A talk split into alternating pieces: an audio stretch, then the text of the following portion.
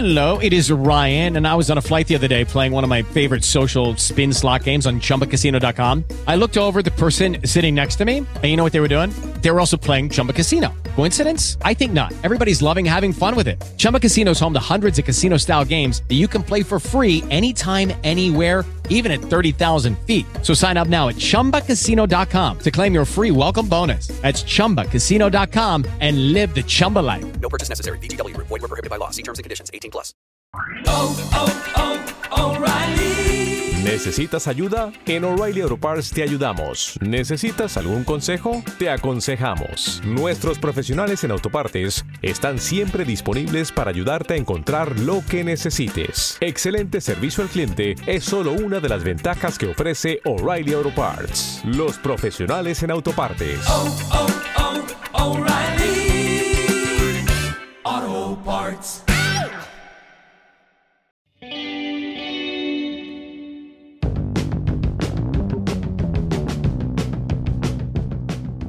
Una pelota. La relación con ella. Los espacios. Seres humanos que hacen de futbolistas. Esta es la segunda temporada de Mi Fútbol.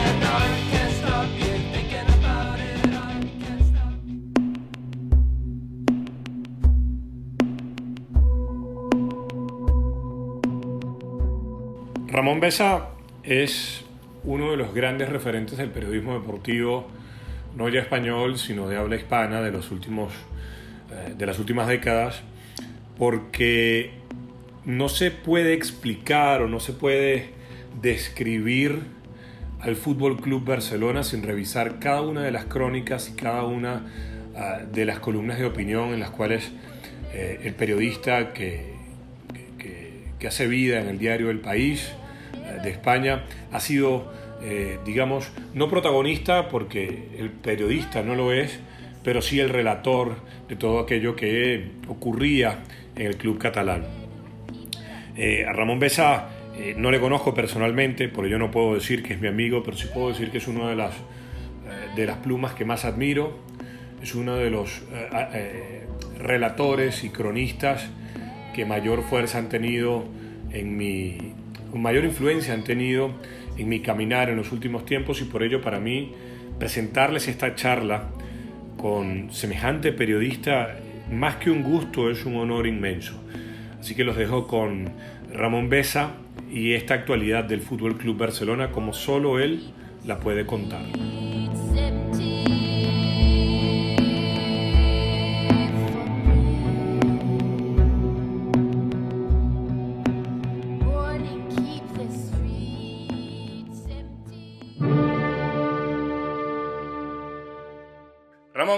Quizá poco como usted ha vivido en los, en los últimos años lo que ha sido la, la- la vida del, del Barcelona y, y uno eh, como club, ¿no? como institución, y uno estando desde afuera, uno, uno piensa mucho en aquello de- del eterno retorno, ¿no? del eterno retorno que en algún momento dado supo describir Nietzsche, a pesar de que no es de, de su autoría y, y- que básicamente nos describe eso que estamos en un permanente eh, eh, digamos, volver a un punto de inicio en el cual vivimos nuestras vidas de la misma manera.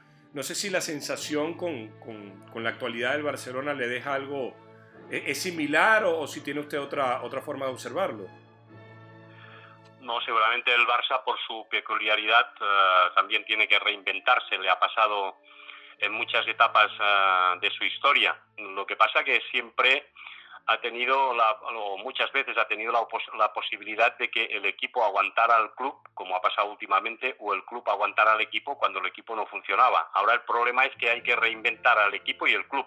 O sea, coinciden dos crisis, o como mínimo eh, dos situaciones complejas que afectan a, a una y a otra parte. O sea, no son no, no, no, no, no se pueden complementar como hacían otra, en otros momentos. El club, porque es muy difícil mantener la singularidad dentro de la globalidad, Barça es un club muy singular y su mensaje para que cuaje a nivel eh, global, eh, pues puede tener ciertos inconvenientes. Claro, cuando tú presumes de una marca como más que un club y tienes que venderlo a la China o tienes que venderlo a América o tienes que venderlo o tienes que explicarlo en, en diferentes sociedades, eh, pues es, problemático o como mínimo tienes que haber asumido muy bien en qué significa. Yo muchas veces creo que la gente se llena la boca con lo que es que un club y no sabe lo que significa.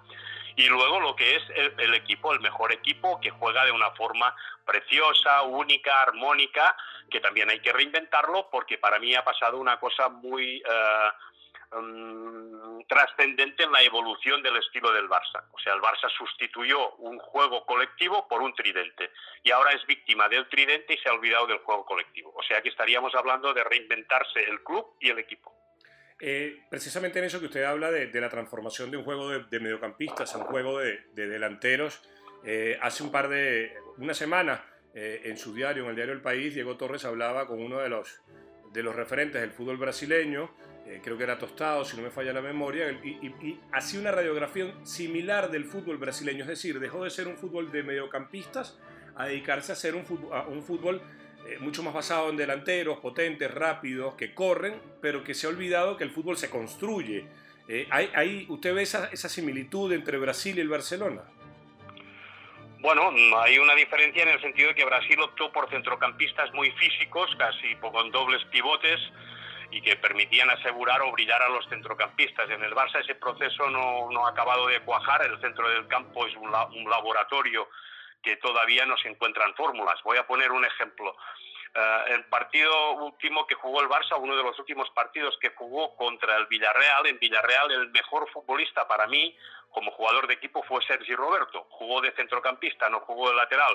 ¿Por qué? Porque Sergi Roberto conoce muy bien lo que hacían Xavi lo que hacían Iniesta. Es decir, no será nunca Xavi ni será nunca Iniesta, pero participa de una cosa que era única en el Barça y se ha perdido, el solfeo.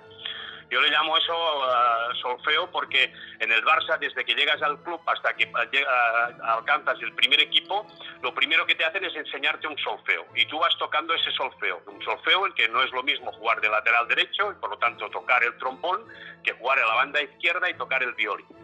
Podríamos buscar multitud de, de símiles entre lo que yo intento decir con el solfeo, el solfeo la, la, partitura y la forma que los futbolistas interpretan el solfeo. Solo se puede improvisar, solo se puede ejercer de solista a partir del solfeo.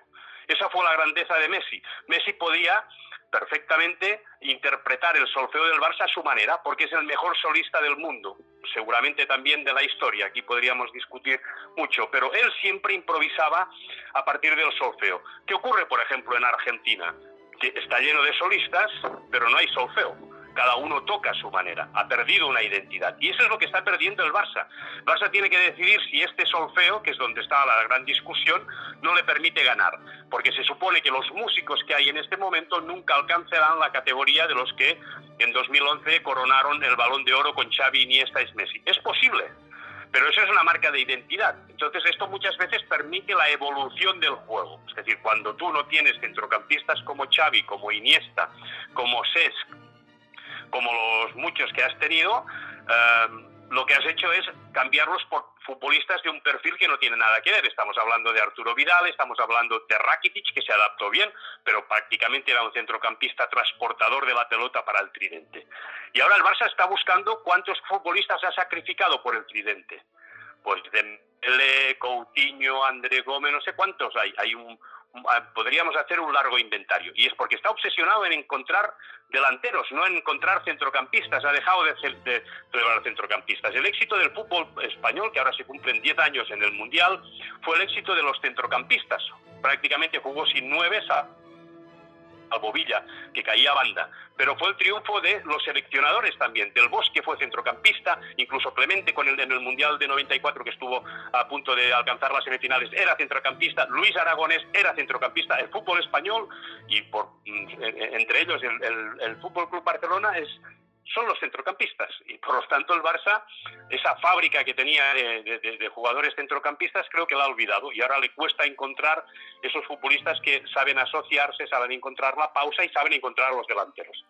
Antes de volver a, esa- a ese punto que me parece que es fabuloso, porque yo tengo la teoría de que a veces se gana y no se sabe por qué se gana. Tampoco es una teoría de mi, de mi autoría, pero, pero sí es una reflexión que he venido haciendo. Eh, Usted hablaba precisamente de la diferencia entre Messi eh, eh, en el Barcelona y Messi en la Argentina, y durante mucho tiempo uno leía a colegas argentinos eh, preocuparse, o mejor dicho, ocuparse sobre el por qué Messi en la Argentina era un, era un futbolista tan distinto, y se hablaba de que quizá aquella Argentina necesitaba copiar algunos patrones del Barcelona o, buscar futbolistas que le ayudaran a sentirse tan cómodo y tan representado como en el Barcelona. Y da la sensación, o por lo menos es una apreciación muy personal, de que al final lo que terminó eh, pasando fue el recorrido inverso, de que este Barcelona, que gane o pierda, terminó argentinizando su propuesta cuando lo que se pedía en el momento dado era lo contrario. Sí, sí, participo mm, de su reflexión. Eh, está en un momento de indefinición en que eh, Messi yo creo que su, su incomodidad o su manera de, de expresarse en el fútbol ahora está más pendiente si Luis Suárez le parece agüero que no de otros tipos de futbolistas en su momento, ¿no? Es decir, la transición que ha iniciado Argentina parece que se siente más cómodo con, con entrenadores como Scaloni, vemos las dificultades que tiene ahora aquí Messi con, con Quique Setién, porque en el fondo eh, el Barça, eh, este sistema del que hablamos, siempre ha, ha precisado de grandes entrenadores. A diferencia del Madrid, por ejemplo, que puede ganar la Champions con un entrenador más gestor, el Barça hasta ahora, veremos si a partir de ahora, porque ha cambiado su fórmula o como mínimo está evolucionando, puede ganar sin un gran entrenador. Y Messi ha estado acostumbrado a entrenadores como Guardiola, por ejemplo. Para mí fue la plenitud. Lo que pasa que el hecho de hablar del Barça de Cruyff, el hecho de hablar del Barça de Guardiola, muchas veces ha hecho o ha creado en Messi la sensación de que Messi era, era la coronación de estos, pero estamos en el reinado de Messi. Ya no hay un entrenador que marque estilo, ya no hay un club poderoso. El Barça se resume en Messi y por eso creo que es la turbación de Messi, porque claro, cuando se ha encontrado en el papel de tener que ser el Barça de Messi, que no es el Barça de Guardiola, ni es el Barça de, de Aquí es cuando Messi se siente rebelde, porque dice, ¿por qué no ganamos lo mismo si teóricamente estamos jugando a lo mismo? Porque el Barça tenía entrenadores que incidían en el juego a partir de una cultura muy, saboreada y muy asumida desde el club. Mm, El problema o el error del Barça para mí ha sido pensar que el mes que un club y el estilo de juego se consigue de forma automática, como si fuera la fórmula de la Coca-Cola. Pues no, el fútbol tiene esa grandeza. No siempre puedes jugar de la misma fo- forma, pero tienes que tener entrenadores que la sepan asumir, que la sepan ver. Hablábamos de centrocampistas y hablábamos de grandes partidos del Barça. En, tu podcast el otro día con Paco Cabezas, con el compañero del mundo, por ejemplo, hablabais del partido de Manchester, eh, la final de Wembley, ¿no? Podríamos hablar del 5-0 también del Barça al Madrid contra Mourinho, pero para mí, para entender hasta qué puntos podía llegar, llegar la locura de los centrocampistas del Barça, es la final de la Copa Mundial contra el Santos de Neymar. Coincido. O sea, repasas la alineación eh, y fue, además, recuerdo que los comentaristas de lo- los comentarios de los periodistas brasileños, ya empezábamos la conversación hablando de Brasil, quedaron asombrados porque no sabían si descifrar si la táctica era un 3-7. O sea, prácticamente por la lesión de Villa, no un solo delantero, eran todos centrocampistas en una dinámica muy bestia. Bueno, pues esto es un intervencionismo del entrenador. Y ese intervenir al Barça no le puede entrenar cualquier persona. Tiene que entrenar a alguien si es que cree en esto. Otra cosa es que piense en otras historias. Y ahí es donde Luis Enrique tuvo un factor muy importante. Luis Enrique consiguió un equipo deprimido que estaba en una situación compleja darle ánimos. ¿Cómo? Al contraataque con delanteros, tres delanteros muy bestias. Eso les, le dio un triplete. Y es un éxito extraordinario porque Luis Enrique supo cómo sacarle jugo a aquel equipo. Pero era una cosa coyuntural. No es una fórmula que en la, en la fórmula Barça se pueda seguir aplicando. Y es el error del Barça. El Barça ahora quiere jugar como con el tridente, por eso digo con lo de Berlín. La imagen para mí del Barça no es la de Berlín con todo el respeto y, asumiendo que fue un partido muy bien jugado, porque en aquel momento el Barça coyunturalmente era el mejor equipo. Pero sigo pensando en el Barça de los centrocampistas, sigo pensando en el Barça de las cinco copas, sigo pensando en el Barça de la época de los años 20. El Barça siempre ha tenido un gusto por la pelota, una manera de asociarse que era diferente a la que tres delanteros em, jugaban juntos. También el Barça tuvo a Eto'o, tuvo a Ronaldinho, tuvo a, a, a Henry, tuvo, pu- pudo completar muchos tridentes, pero no se hablaba del tridente como fórmula. Se hablaba como, como punto final a una manera de entender el juego. Yo creo que aquí está el equívoco, pero evidentemente puede ser una opinión o una conclusión totalmente de un romántico, de una persona que ya se ha hecho mayor y que ese fútbol que él cree que es el que tiene sentido en el Barça, pues por la evolución del juego últimamente ya no tiene eh, valor y por lo tanto no es competitivo. Eso sería la gran discusión que tenemos en este momento. Y además en Barcelona hubo una fascinación también en su momento con aquella, aquella gira de San Lorenzo eh, hace muchísimos años. Es decir, el Barcelona, claro, ha estado asociado siempre a un gusto a ese fútbol y terminaba siendo el Barcelona en este relato histórico de ese fútbol que nunca pierde vigencia. Lo que habría que recordar, por ejemplo, las palabras eh, de Dante Panzeri, el periodista argentino que decía que no hay nada nuevo, sino que todo aquello que está olvidado lo parece y, y que el, el Barcelona terminaba siendo un guardián de esas esencias ante una, una especie de modernidad. A mí no me gustó mucho el término, pero entiendo que es el que se utiliza, el cual se obliga a un fútbol mucho más físico, un fútbol en el que privan, eh, por ejemplo, eh, el tamaño de los futbolistas, eh, el fútbol de las transiciones, también un término que a veces se utiliza muy a la ligera, porque al, al final cuando un, futbolista recupera la pelota y el equipo se dirige a la construcción, eso también es una transición. Pero el Barça era heredero de Hungría, de, Holanda, incluso hasta de aquella antigua Austria. Y era una fórmula que era importante, era una fórmula que ganaba, pero que además ganaba y enamoraba, que quizá termina siendo el sumum de todas las cualidades de un equipo de fútbol. ¿Y por qué? Cuando, y yo le decía a, Francisco Cabezas el otro día, ¿por qué a partir de ese triunfo en Wembley y ese 3 a 1 en Manchester, eh, que después, eh, todos conocemos e- ese, ese triunfo también ante el Santos, pero, pero da un giro el Barcelona y un giro que, que quizás no es entendible desde la lógica de quien entiende de que aquello estaba funcionando y era una maravilla.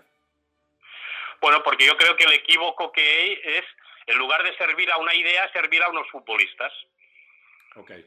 que representan a esta idea, pero que no son los problemas de la idea. O sea, el, el Barça para mí ahora en este momento es víctima de un ecosistema que no tiene nada que ver con el estilo. Voy a poner otro ejemplo. El Barça es como una faja. Ok. Barça, tú te pones una faja y entonces cuando la faja aprieta, el equipo presiona arriba, es dinámico, es un equipo muy fuerte. Cuando esa faja se va, va cediendo, porque los jugadores se van haciendo mayores, ¿qué hace el Barça? Se estira al campo, entonces pasa a jugar en las áreas. Y cuando pasas a jugar en las áreas en lugar del centro del campo, la faja se ha dado y entonces los mejores son Ter Stegen y Piqué, Luis Suárez y Messi. Eso es contranatural desde el Barça, para mi forma de entender. Y eso es lo que le ha pasado al Barça. La faja se ha dado tanto porque para favorecer a este ecosistema que se ha creado entre jugadores que ahora tienen, tienen treinta y pico de años, que son figuras mundiales, no voy a discutirlo, integrar aquí un campeón del mundo como Griezmann, integrar aquí un centrocampista extraordinario como De Jong, cuesta. Teóricamente la fórmula debería funcionar, por eso el fútbol tiene esa grandeza. Claro, un, un presidente que dice, no, si esto es muy fácil, simplemente se trata de cambiar piezas como si esto fuera un futbolín. No, señor, el, el fútbol tiene vida, no es un futbolín.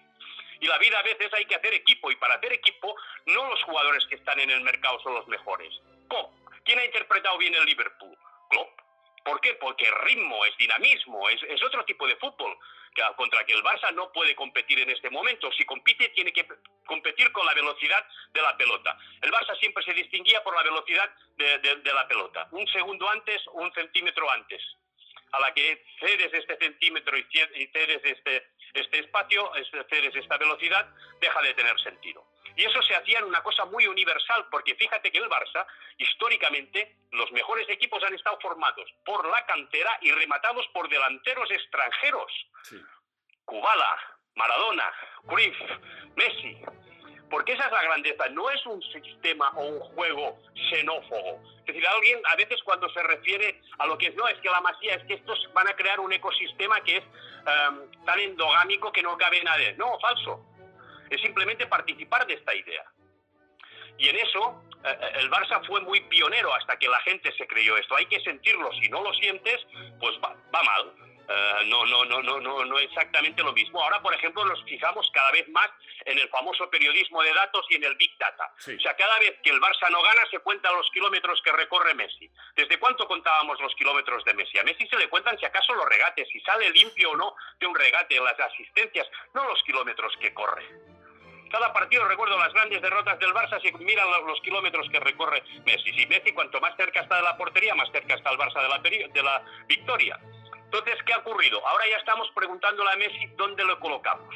Estamos viendo si Busquets hace bien el repliegue. Estamos viendo si Luis Suárez tiene que jugar una hora o diez horas. Estamos viendo si Piqué le va mejor Lenglet que un. Estamos hablando de lo que les conviene a determinados futbolistas, no lo que le conviene a un equipo. Y eso solo se puede variar con alguien que tenga muy claro, con un entrenador que tenga muy claro cómo jugar y con un presidente que lo entienda. O sea, Bartumeu renegó de Cruyff. Y es muy lícito. Yo entiendo a la gente que no le gusta cómo juega el Barça. Yo puedo entiendo a la gente que les gusta Mourinho, entiendo a la gente que les gusta el Madrid. Lo que no puedes hacer es presumir de lo que ya no haces. No puedes decir que eres un más que un club cuando no actúas como más que un club y no puedes decir que tienes un estilo de juego cuando en lugar de un estilo de juego lo que tienes es un juego monopolizado por seis futbolistas que siguen de la, de la postal de, de Berlín y que son los que le han dado vida y títulos al equipo y al. Hay, hay en esa radiografía que usted hace un personaje clave eh, que creo yo que termina siendo, no sé cómo estarán ahora, eh, digamos, organizados los, los puestos en la masía, porque bueno, ya sabemos que esto cambia por verano y además a través de mensajes de texto. Eh, hay un personaje clave que se sostiene dentro de todo este, este caos de, de desorden, que es Paco Seiruló. Eh, ¿qué- ¿En dónde está Paco Seiruló? Porque, a ver, uno, uno le escucha, uno le lee, uno, uno va a la oficina de él y, e insisto, y asiste ante una exposición magistral de lo que precisamente era ese Barça o esa, esa idea que hizo al Barça reconocible alrededor del mundo, porque ganar se gana y se pierde, al fin y al cabo esto es un deporte, es una competencia, pero hizo reconocible el Barça, y Paco, eh, al, profesor Seiruló lo siguen teniendo, pero nadie sabe qué influencia tiene o, o- para qué le tienen. Bueno, lo han recuperado últimamente porque habían prescindido de él, del área de Joan Vilá, que es el que abandonó el club, el, el- el técnico Claro. que tuvo una influencia decisiva en el crecimiento de, de Xavi. Ahora Paco Seirulo ha recuperado un poco el protagonismo, pero todo aquel escalafón que creía en este concepto y en esta idea, idea ha sido invitado a irse o, a to- o- o- o- o ha decidido por propia por propia decisión irse. Yo creo que todas esas figuras, la del director deportivo, ha habido una regresión. Desde Chiqui, Zubizarreta, eh, Robert Fernández, ahora Vidal, con todos mis respetos a todos ellos, pero Chiqui era un jugador que había mamado lo que era el Dream Team, había mamado lo que era el Barça, sabía lo que era el Barça de Guardiola, porque estuvo con él, había mamado a Rijkaard, sabía toda esa cultura. Y era un director deportivo que sabía lo que le convenía. Incluso Zubizarreta le había pasado exactamente lo mismo. Con Robert ya no fue lo mismo. Y con Avidal no es lo mismo. A Vidal le tuvo que pedir a Guardiola que no le llenara la cabeza y que le estaba inflando con sus conceptos tácticos, hasta que al final pues lo entendió. Pero tuvo que ser reeducado. Henry tuvo, eh, admitió que siendo el jugador más, uno de los jugadores más prestigiosos del mundo, cuando llegó al Barça tuvo que readaptarse, tuvo que, como si tuviera que aprender a jugar al fútbol. Entonces el Barça ha prescindido de toda esa gente intermedia, la captación de la, la cantera. Claro, Dime, de- de- el fútbol se mira con los ojos de Cruyff, me dijo una vez Romario. Y es la verdad, claro, si tú vas a buscar talentos, ¿qué busca hoy el Barça? Centrocampistas físicos y altos de metro 90 o 2 metros y 80 kilos, o busca extremos ah, rápidos y que desborden. El Barça ha dejado de jugar con extremos, era un, seño- un- un signo de identidad. Creo que el único club que juega con jugadores, propiamente de banda o tal, podría ser el City de Guardiola. No creo que haya muchos equipos. O sea, Tridente ha anulado los extremos. Ya no, no, no, no hay sentido. Se juega mucho por dentro y tienen que llegar los laterales si hay un buen juego de posición a través de los volantes. Pero digamos que toda esa idea se ha ido atrofiando o ha sido regresiva porque quien ha ocupado los puestos de responsabilidad técnica no creían en ella. Yo respeto a la gente que no crea en ellas, pero entonces están en el lugar equivocado. Claro. Hay un, creo que era Escola quien contaba una idea, dice, si tú te encuentras en una habitación y resulta que tú eres el que más sabe, estás en un sitio equivocado. Yo Ah. creo que esto al Barça le pasa muy a menudo últimamente en cualquier departamento. Y tengo que preguntarle por la figura de Rijkaard, porque usted, a ver, hablábamos de, lo, de la, o hacía usted referencia a, esa, a esos caracteres, a esas personalidades fuertes que son Cruyff, que, que fue Pep Guardiola, uno pudiera incluso pensar en Van Gaal en su momento, más allá de, las, y de, las, de los éxitos y, y- y fracasos de, de Van Gaal, Eh, pero Rijkaard daba la impresión de ser un tipo con un carácter distinto, ¿me equivoco? No, él era un, un- un- estaba muy cercano a los futbolistas, pero eh, participaba mucho de la cultura del juego. O sea, se ha hablado del Barça de Ronaldinho, por ejemplo, ¿vale? Y entonces esa es una de las armas que esgrime, por ejemplo, la junta directiva de Rosell y luego la de Bartomeu. La clave está en los jugadores, no los entrenadores. Ahí discrepo. Ya eh, venimos hablando de esto. Es decir, yo te ficho un gran jugador y te cambio el equipo.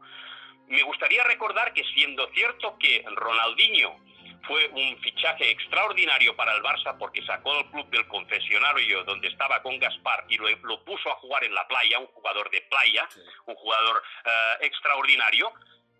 El Barça se planteó en diciembre cambiar el entrenador, que en aquel momento era Fran Rijkaard, sustituirlo por un entrenador normal y convencional para que hiciera de puente, que se llamaba en aquel momento Gratacos, para que llegara Felipao. Eso explica la cultura de la Junta de Rosell y la cultura de la Junta de Bartomeu. Creen en los jugadores, no en los entrenadores y en el juego. ¿De acuerdo? Entonces, ¿qué hizo Rijkaard? Pues con la cultura curifista, que era la cultura de, de, de Chiqui también, contrataron en el mercado de invierno a Davids. El Barça pasó a presionar con Deco, con Davids, liberaron a Ronaldinho para que jugara en punta y el Barça se convirtió en un equipo im- imparable. Fue tan importante el fichaje de Ronaldinho como la intervención táctica para poner a, Ronaldinho en su sitio. Si no, Ronaldinho podía haber corrido el mismo riesgo que en este club han corrido jugadores como Maradona.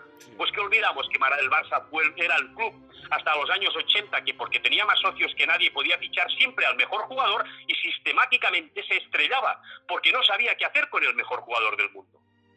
Y eso es lo que hizo Rijkaard, poner el acomodo para que Ronaldinho encontrara el mejor foco para expresarse. Eso es lo que intentó también Bangal con Rivaldo. Eso, este intervencionismo que a veces suena a, a, no sé, a, a contro- a controversia, obviamente es controvertido, al Barça le ha funcionado normalmente bien. Por muchos debates que haya habido, cuando no ha habido intervencionismo y han mandado los futbolistas, como ocurre ahora, mal. Que es la gran cultura, eso es muy complejo en este país llamado Cataluña. Yo siempre digo que lo que me encanta de ese país es el mestizaje. A mí me gusta Barcelona, ¿por qué? Porque tiene mar y tiene montaña. Claro. Yo me puedo ir a la playa, que es donde es Ronaldinho, que es un jugador de playa, y me puedo ir al barrio, me puedo ir a la montaña, que es donde es Messi, que es un potrero. Ah, eso es, es lindo. Ah, es el mestizaje. El mestizaje es muy complejo. No es un equipo xenófobo, insisto en lo el método de la Masía, como se ha vendido, una, un- un- como si fuera la Galia futbolística. No. Barcelona es una ciudad preciosa. El Camp Nou es un, un- estadio estupendo por su visibilidad, quizás no tanto ahora, porque necesita obras. Y el equipo, cuando ha tenido esa composición que decía yo, de los jugadores de- de potreros, de los jugadores del solfeo, de los jugadores que han mamado el club, con los jugadores, con los solistas que son capaces de interpretarlo, ha sido único. El Madrid, al Madrid solo le preocupa ganar. Y luego, si quieres, discutimos por qué gana, pero gana. No le, cultura, no le preocupa la cultura futbolística. Le preocupa otra cosa. El Madrid contrató a un entrenador como Mourinho para, para que el Barça de Guardiola no funcionara. O sea, como un antídoto. No porque creyera en la fórmula Mourinho.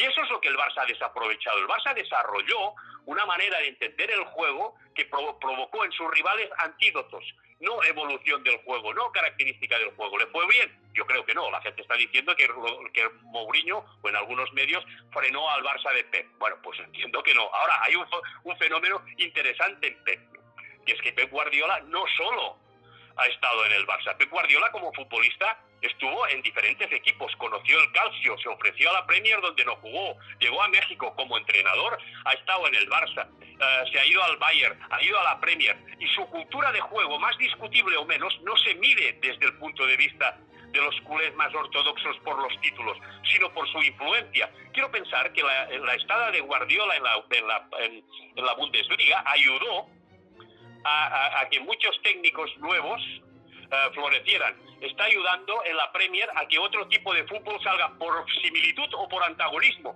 Pep Guardiola y uh, Jürgen Klopp tienen muy pocas cosas a ver. Sin embargo, confrontados es un espectáculo delicioso. O sea, no habría tenido el mismo éxito el, el, Liverpool si no hubiera ganado al City. Para mí esa es la grandeza del deporte, de medirse, de contrastar, no de negar, no de ultrajar, no de, de maldecir, sino de contrastar. ¿Y por qué, por qué Guardiola da la sensación de que es más discutido en Cataluña que en otras partes? Bueno, porque eso también es muy culé en el sentido de decir que fue el que dejó el Barça.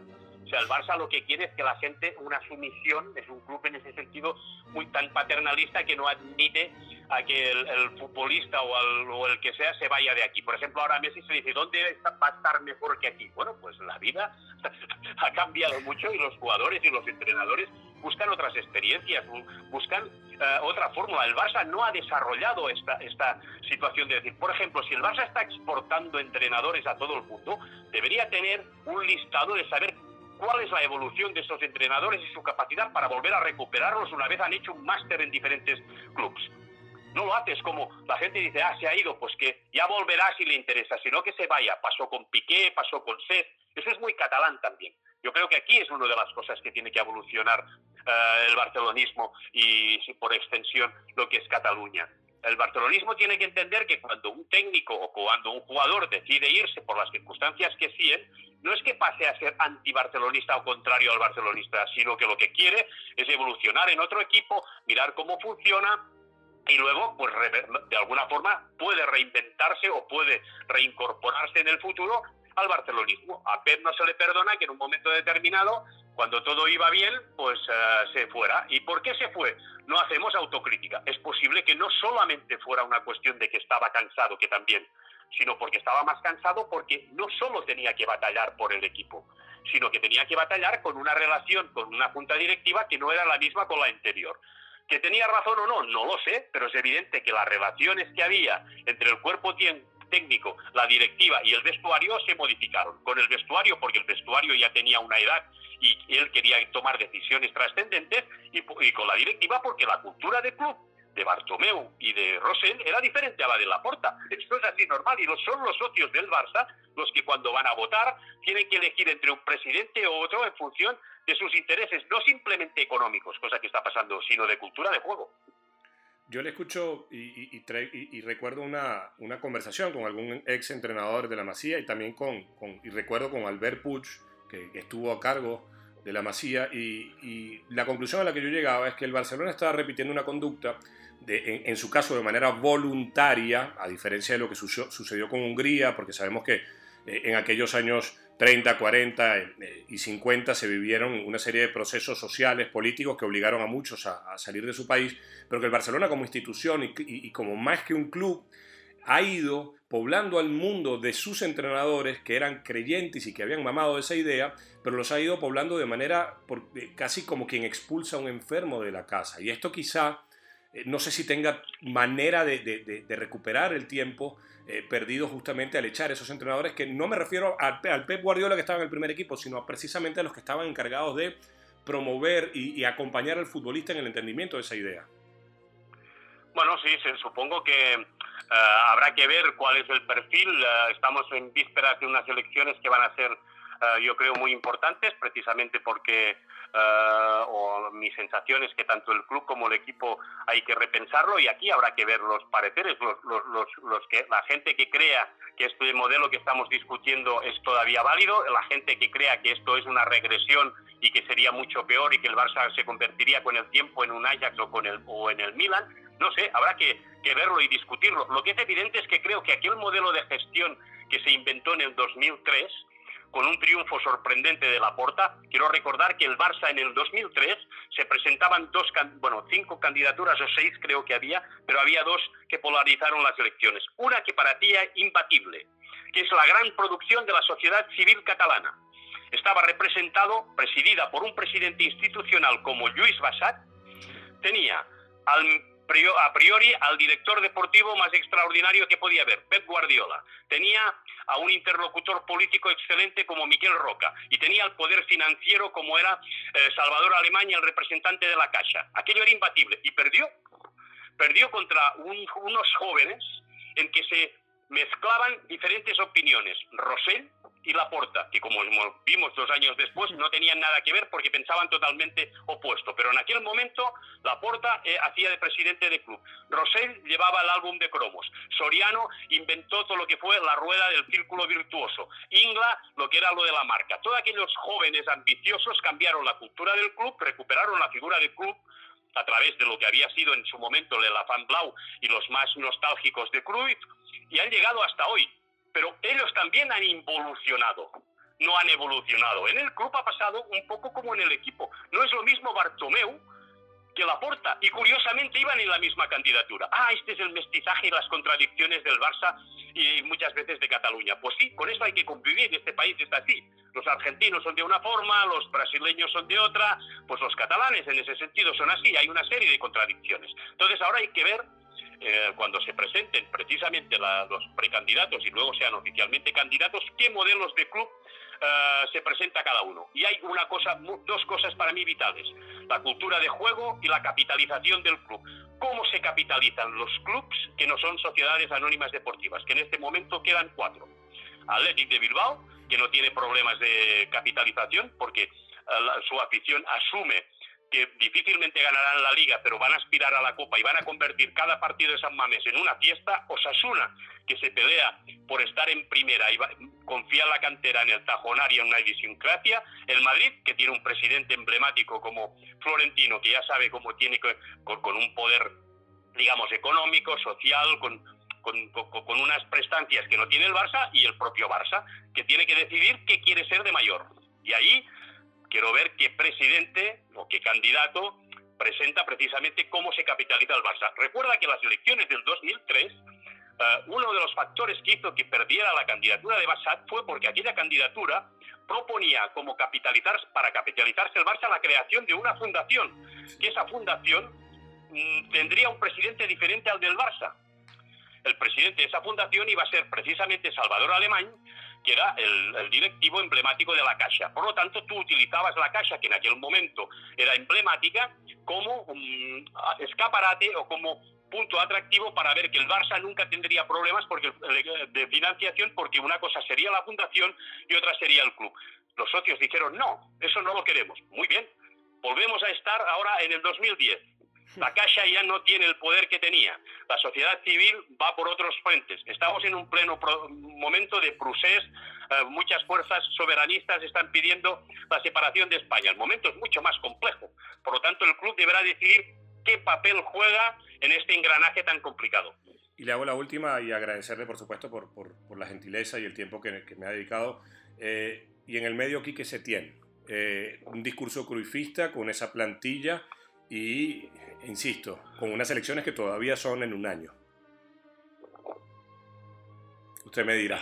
Bueno, eh, alrededor de Setién tenemos muchas tesis. Yo mm, puedo, estoy orgulloso o me siento feliz de conocerle, de- conocerle un poco, no, no, no, no, no digamos que extraordinariamente, pero sí lo suficiente, igual que, que me pasó con Valverde. Yo no había visto un entrenador con la ilusión que tenía cuando llegó el Barça. Sin embargo, cuando abrió la puerta, estoy seguro que se dio cuenta de que aquel club del que tantas veces hablamos, y que tantas veces hemos idealizado y que ahora estamos haciendo esa eh, visión romántica de recuperación de ese estilo y de esa manera de ser, se dio cuenta que ya no existía y se encontró pues con, con unos futbolistas que ya estaban enseñados. O sea, Setién tenía en la cabeza la táctica curifista, pero era un, es un pedagogo. Venía de Las Palmas, donde aprendió a descubrir a Roque Mesa. Venía de... mm, del Betis donde descubrió a Fabián. Eran equipos donde los futbolistas escuchaban al maestro.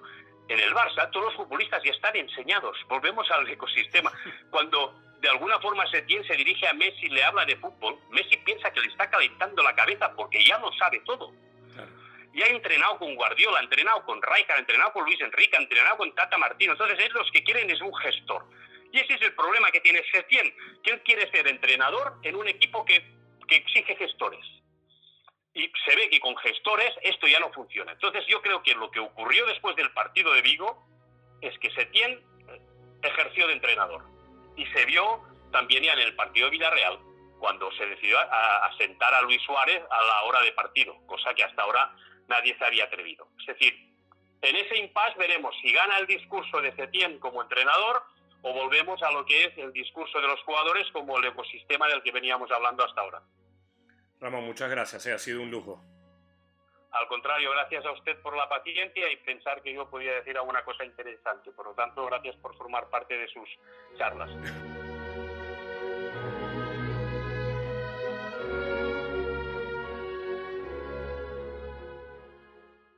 Hello, it is Ryan, and I was on a flight the other day playing one of my favorite social spin slot games on chumbacasino.com. I looked over the person sitting next to me, and you know what they were doing? They were also playing Chumba Casino. Coincidence? I think not. Everybody's loving having fun with it. Chumba Casino is home to hundreds of casino style games that you can play for free anytime, anywhere, even at 30,000 feet. So sign up now at chumbacasino.com to claim your free welcome bonus. That's chumbacasino.com and live the Chumba life. No purchase necessary. Group. Void prohibited by law. See terms and conditions. 18 plus.